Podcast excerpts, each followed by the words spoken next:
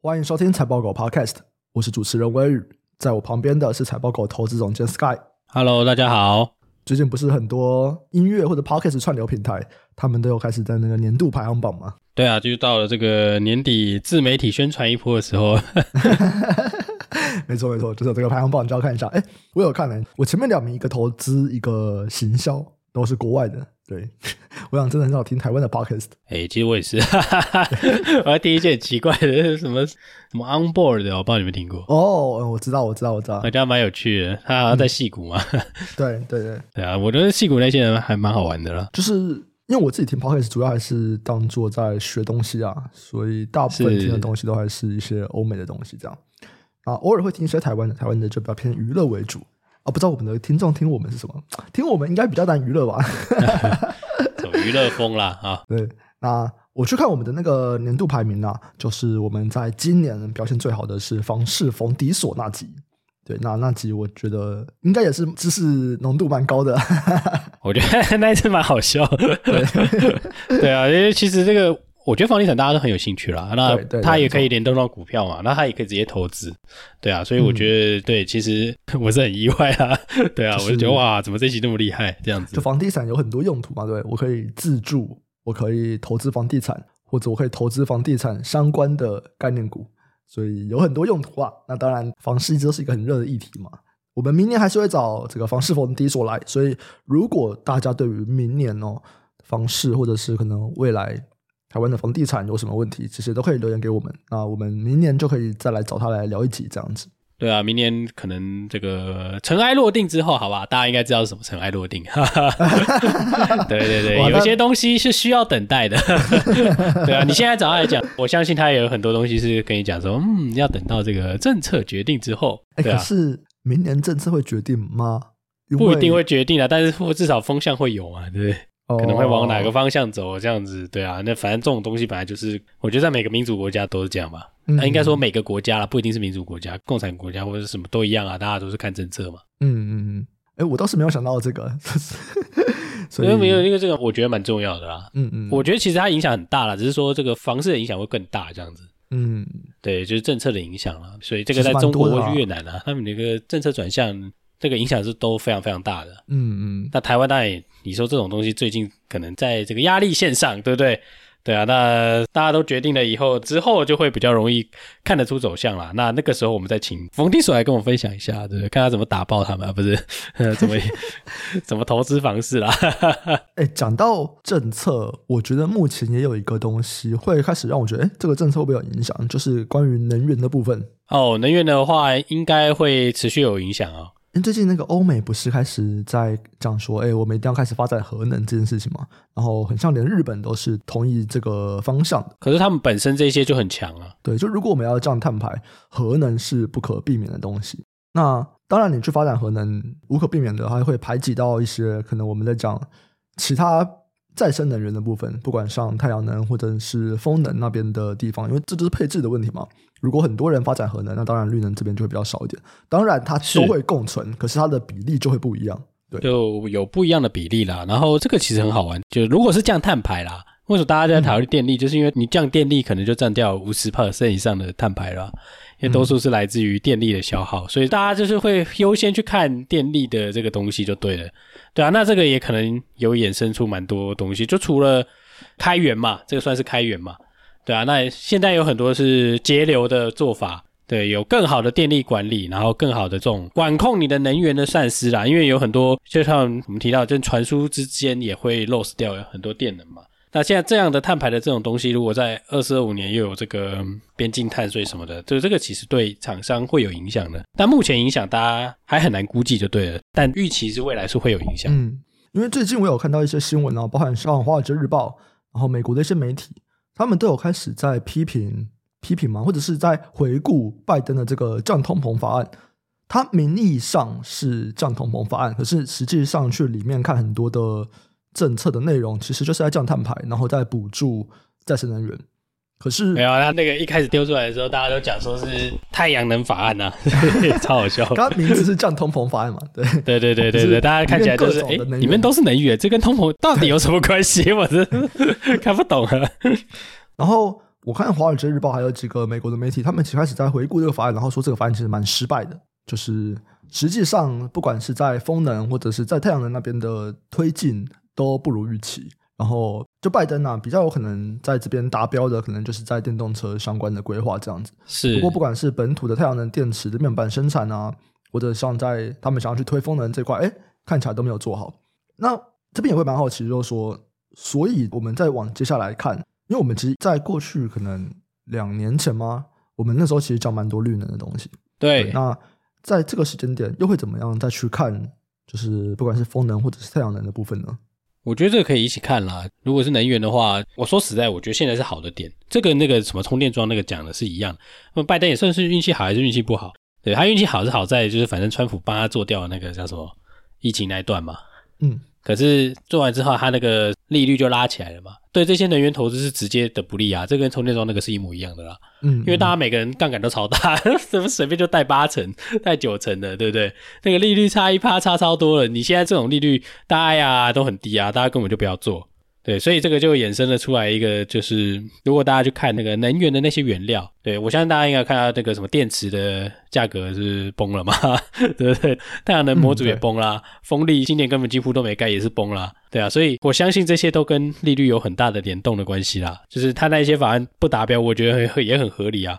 你们记不见得那个什么 Enphase 啊，太阳能的什么 Solar Edge 啊，那些美股的太阳能公司也跌爆了，不是只有台湾，不是只有中国诶、欸全世界都跌爆了，这然后整个太阳能全世界都炸了，就 对了。但这个这些零组件下来的价格非常多嘛，那当然未来假设这个利率如果开始走缓，或者甚至有降息，那对这些厂商来说，或者说对投资人来说，这个利差又来了嘛，就是重新可以这个投资的阶段，然后它零组件价格又变低了，所以这个事事就照着这个循环的状态在演变就对了啦。嗯，了解了解。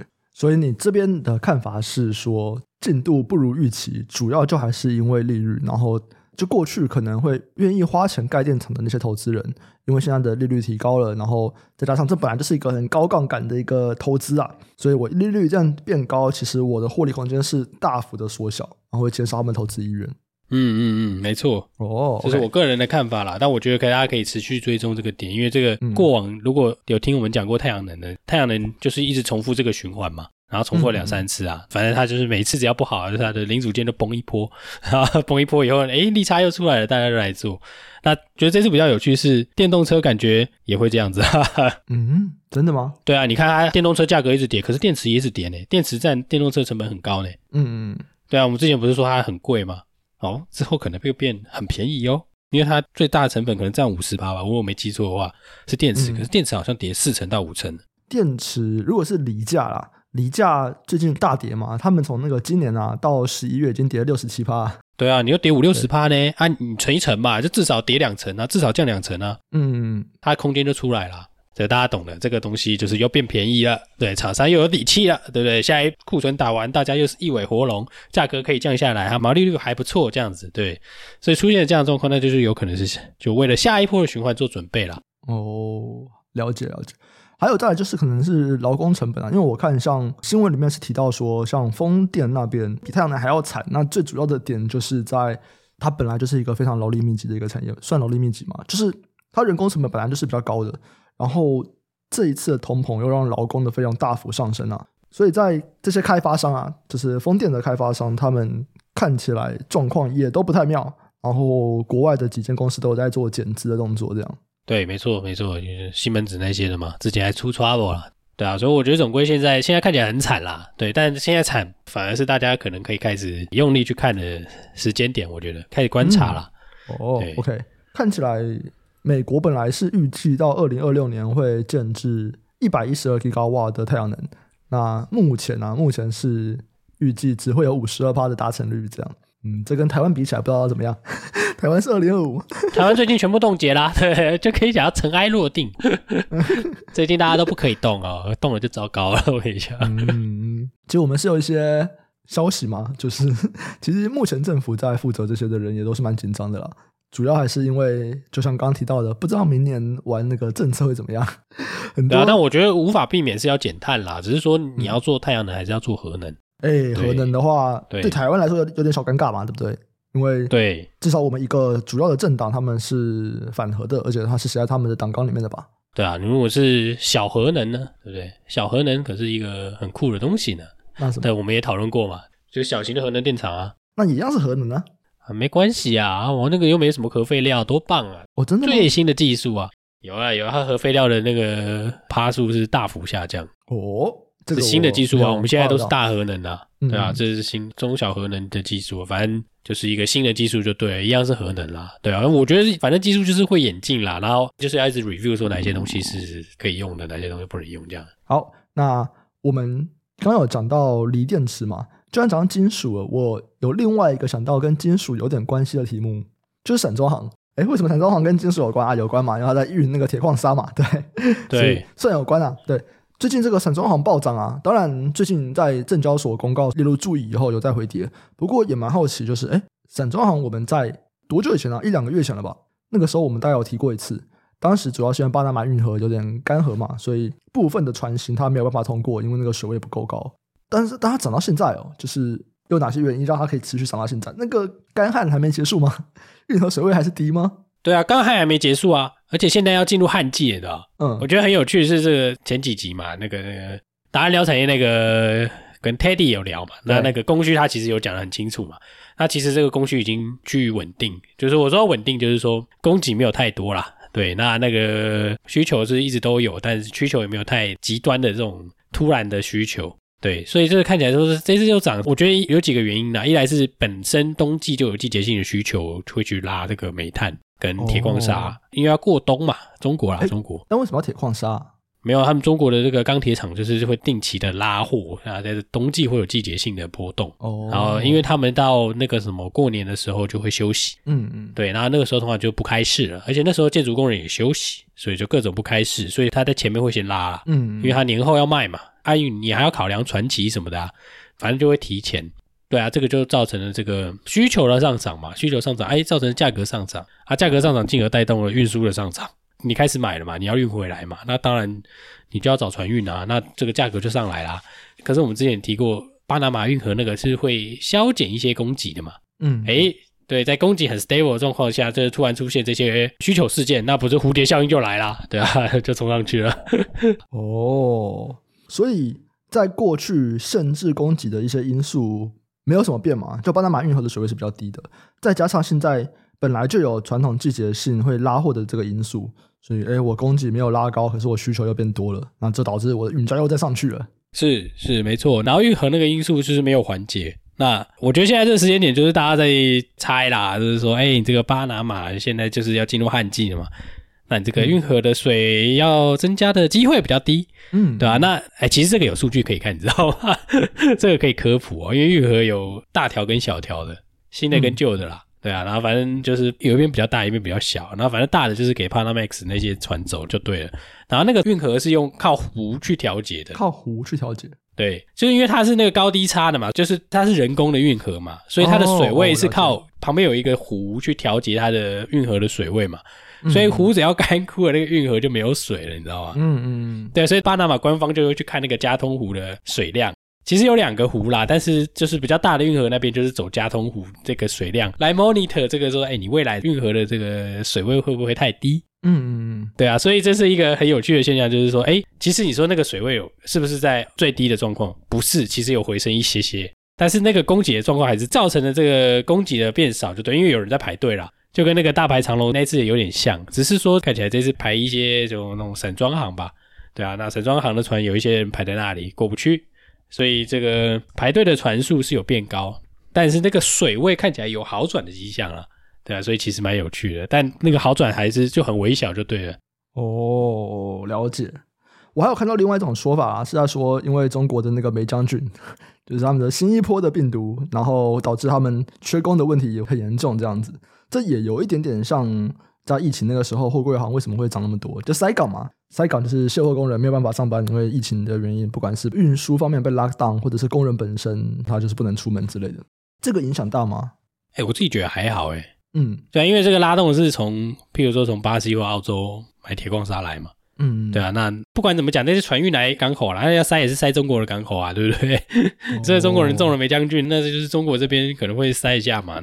对啊，那可是跟这个，哎，我觉得有关系，但是没有那么显著啦。我自己会这样想啦。对，嗯、对啊，那反正这个东西可能就是一个解释因素嘛。那我想大家还是在看最终的指标，就是，哎，BDI 到底有没有涨？看起来有涨，那这些因素可能都是对的。我也不能说哪一个东西影响比较大。好，没问题。那最后啊，我们来聊一下这个台积电被降评啊，降频的是大摩，大摩的半导体算还蛮强的耶，对不对？他还蛮关注半导体的，对对 对。然后他们认为啊，明年台积电首季第一季的毛利率将会掉到五十趴以下，所以降频目标价四趴，这也是近期有法人降频台积电的第一枪。那所以这边它主要的点就是台积电的毛利率会不到五十嘛？它原因是什么？其实我觉得这很简单诶，就是它这个逻辑很简单诶，嗯，就是啊，反正三纳米上来了嘛，嗯，对啊，三纳米上来了，就是三纳米成本很高嘛。哦，啊，可是第一季就是季节性淡季啊，按照我假设其他条件不变下，嗯，它毛利率不就下来了？就这样啊，嗯，可它成本很高，那它定价没有更高吗？当然有啊，当然有啊，但是它的这个其他的东西掉下来嘛，其他是高毛利的嘛。哦，所以比起三纳米，其他产品线对台积电来说毛利率是更高的。理论上是这样，没错，因为你新的要谈折旧啊，有一些折旧可能已经很低了，对，嗯、或者说占比没这么高，对吧、啊？相比之下啦。对，那这是一个计算的东西。那你说这个三奈米的这个量不够多，所以造成的这个台积电毛利被稀释。我觉得他他写这个理由啦，这个就有点像是季节性的问题，就对了、他还有提到说，他觉得台积电三奈米晶圆的定价算比较保守，他没有考虑到一些涨价的原因。那毕竟这个是假设嘛，所以实际上面台积电到底卖多少钱，他们也不太确定。不过他们就列了一个数字，然后说哦，台积电定这个数字很保守。这合理吗？那个数字一定是问来的啦。可是对啊，他一定是问来的、啊，他一定要跟你讲一个他自己算的什么的。对，那这可能就是一个理由吧。那你说没有考虑电力成本上涨的趋势、嗯、啊？这个我同意啦。你说电力成本会不会在持续上涨？当然会啊。化学品我倒是觉得不会啦。对，因为化学品年涨过一波了。不是啊，年初被砍爆了，今年初被砍爆一波。去年涨嘛，今年被砍爆了。对啊，就至少我们供应链。去聊一下，好像有听到这个，其实蛮多人被降的啦。为什么？说被降价？哦，就是没有啊，就保毛利啊。今年毛利还是不好啊，相比啦，嗯、相比之下嘛，从去年第四季开始，这个整个 semi 的 cycle 往下走嘛。嗯，不是第四季啊，第一季啦，第一季就往下走了，但是那个时候还是 Y Y 还是正的啦，所以就看你怎么定义这件事。但是总当 cycle 以后，其实他们压力越来越大嘛。今年开始就对这些周边的耗材。我得到的那个，对对对，资讯是这样啦，就开始对这个桌面耗材 cost down 嘛，啊，这个可能蛮多产业报纸应该多少有提到啦，所以这个东西其实是已经发生的。那你说他们会不会涨价？这个我很怀疑，对，因为化学品要涨价，为什么？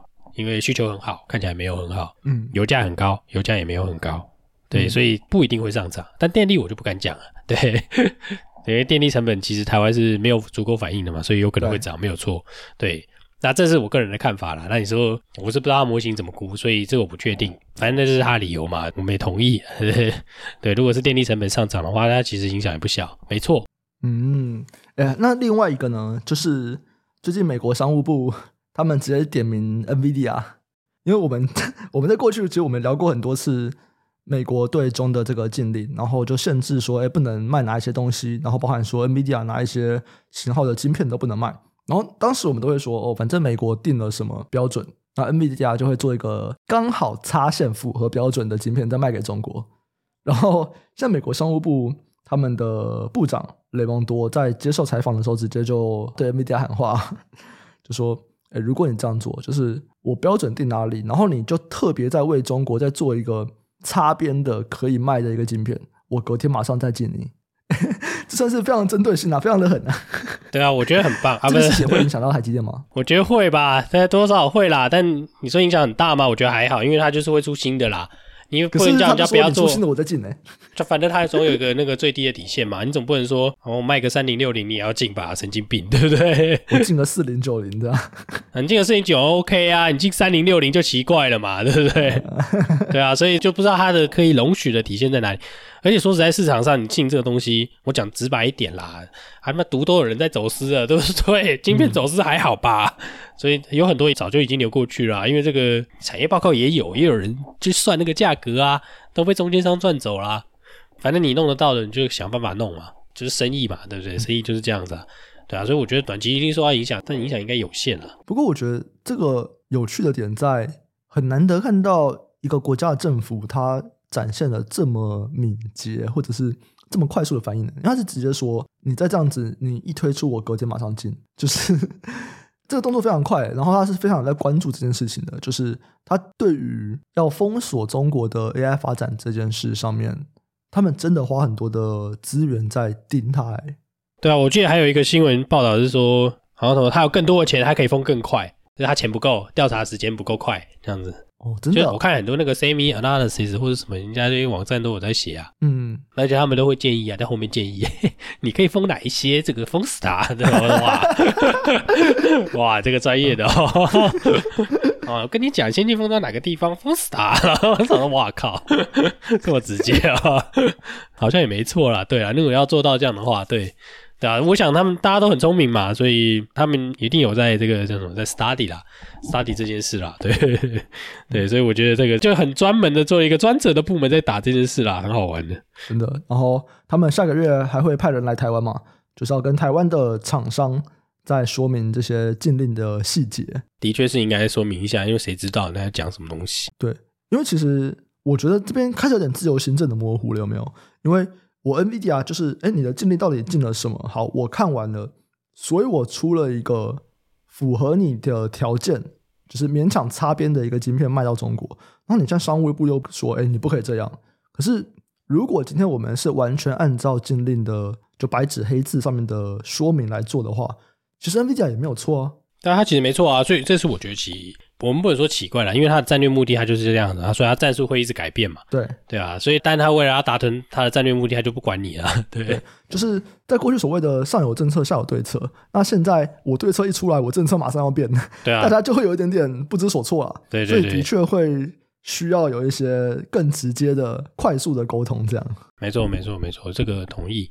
对啊，那我觉得这影响这个降频台积电的，就跟台积电的获利，我觉得是还好啦。如果是更长线的角度来看的话，真的是还好，对啊，但我觉得可以拿其他家来看啦，就是哦，这好像不是在这里提，反正我们之前提过那个 UNC 的那个产能利用率低到爆炸啦，下一季，嗯嗯，六成，超低。他之前六成就是零七零八年的时候啊，真的超惨的。所以接下来有一些新闻或者是说有人报道嘛，接下来要降价。对啊，尤其是八寸的价格，嗯嗯，这些价格如果掉下去了，大家降价代表什么意思？他降价就是说他生意不好嘛，实际上生意很好就涨价嘛，他生意不好就降价啊，就很合理啊，降价求你来下单嘛，对对。那你看这个状况之下，就是说晶圆代工市场或者说晶片市场现在还在早期复苏的阶段嘛，大家就没估说，哎，这个存货已经落底了，对对。那存货落底要有什么意思？这只是说，哎，你存货卖的差不多，不代表他马上要拉货啊，他还要等待那个需求嘛。对，他等待需求的起来嘛，或者说有一些新东西的变化嘛。那如果这个东西没有起来，就是你会看到那个报纸那报说什么哦，有有人有急单呐、啊。对，急单的意思就是、哎、有人下过来，就是他的客户跟他买了，他就赶快跑来说，哎，我要来生产一下这样子。对啊，所以这个我认为会是现在的状况啦。对啊，那如果看整个世界上的那种半导体公司来看的话，其实他们销售应该是已经回正了。对啊，所以你是说这个已经落底了吗？对，如果是从数据上来，或者说一些模型上的角度来说啦，其实你说这种销售的趋势有没有在往下？应该是没有了。那这些晶代工厂为什么被降频什么的？当然，它的股价已经部分反映了嘛。对，它其实已经先涨上来了嘛。那真正的这个比较大的影响，可能是在大家降价之后嘛，因为降价以后，其他人的这个竞争力可能会变强嘛，对不对？那对这个，反正这就是一个 trade off 啦。对，那降价完之后呢，谁会受惠？那他的客户可能又会重新受惠这个降价，就就我们跟我们一开始讲那个绿能的东西一样嘛。所以啊，这就又是可能是下一个循环的开始啊。你刚刚讲到呃联电，它是比较属于就八寸嘛，是比较成熟制成的那边的东西。哎，可是这个你不觉得有点危险？他也没有那么多成熟啦，他成熟没有你讲那么多啦。哦，他好好歹老二嘛，给我们二哥一点面子。哎、欸，可是八寸其实产能增加很多很多，哎，就东南亚。八寸现在就是最惨的，啊，因为世界先进也就是跟你讲的很惨，嗯，对，看起来的确是蛮惨的。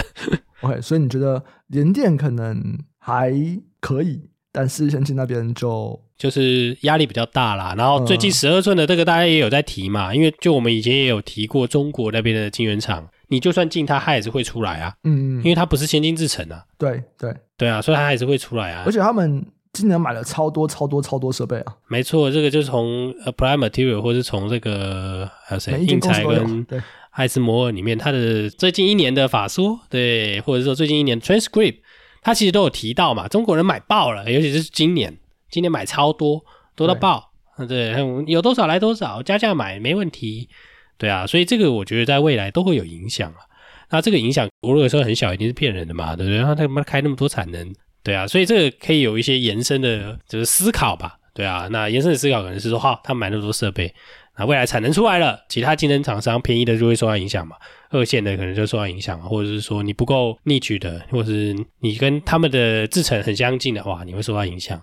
那再来是说，哎，那如果有很多人要投片，那可能有一些需求会提升嘛，比如说这个材料分析的需求啊，我们检测分析的需求可能会提升嘛，那耗材的需求也会提升嘛，或者是说呃开案量也会提升，因为晶圆厂变多了，所以你这个大家一定是对这个东西非常有兴趣，所以有可能会投晶片国产化的状况也会提升，对啊，那我觉得这几个都可能会是一个投资的主题啦。那延伸的这个台积电降频的这个东西，那其实我自己会认为就是说啊，那这就是一个这个可能产业循环的，它可能要走到这个地方，然后之后可能就是比较有机会往好的方向发展啦。我这样说好了，对啊，嗯嗯嗯。那我们在考量了这个未来的新的状况嘛，就是我们考量近期的这些资讯，比如说艾斯摩尔，譬如说这个 MAT，其实这些讲法整合起来就是说，哎，中国的产能未来可能会开不少出来。呃，因为这样讲，成熟的产能可能在今年买了很多设备嘛。对，那先进的产能可能会在明年或后年买很多设备，对啊，那在这个长期的影响，我们可能还要再边走边看吧。对啊，那我说先进的产能主要是来自于那个嘛，美国的这个晶片法案嘛。对，有一说是明年要给钱。对，所以其实这个未来长期一两年内还是有很多这个供给的因子要要来关心啦。譬如说那个最近 Anchor 也宣布要回美国扩厂嘛。嗯。所以现在开始，因为大家都给钱嘛，对，给你钱快点做的状况下，我觉得每个环节的竞争者都变多了。但什么时候会真正影响到市场？那这个都是持续观察啦。对，嗯嗯，好。所以这边我觉得还有一个重点，在我们上一集讲应用材料那边跟小郑聊的时候也有提到，就先进跟成熟可能分开来看。对，你这两个就是在供给上面其实是是很不一样的啦。当然应用其实也不太一样，这样，所以可能要分开来看这样。啊。今天在降频，台积电主要是在我们刚刚提到，在先进制程这边可能会认为它产能利用率在第一季会有一个就比较淡季的影响，这样。那这跟我们在讲成熟制程那边，他们是供给大幅开出来，这个状况其实是不太一样的，所以大家可能要稍微分辨一下。嗯，反正总归来说，我觉得就是如果是降频这个，因为我没有看到那篇报告啦，对啊，我只能从这个报载上的这些理由来分析吧，嗯、对啊。好，那我们这集就先到这边啦。喜欢听众记得按下订阅、分享给亲朋好友，给我们五星好评。那我们的论坛剩下倒数的三周，到这个礼拜日，本周日十二月十号，我们给一个折扣码，你输入 S T D O G 五零零就可以现折五百元。再来一次哦，就 S T D O G 五零零，你就可以去现折五百元，在 Acupass 上面去输入这个折扣码。那我们这集就先到这边，下周再见，拜拜，拜拜。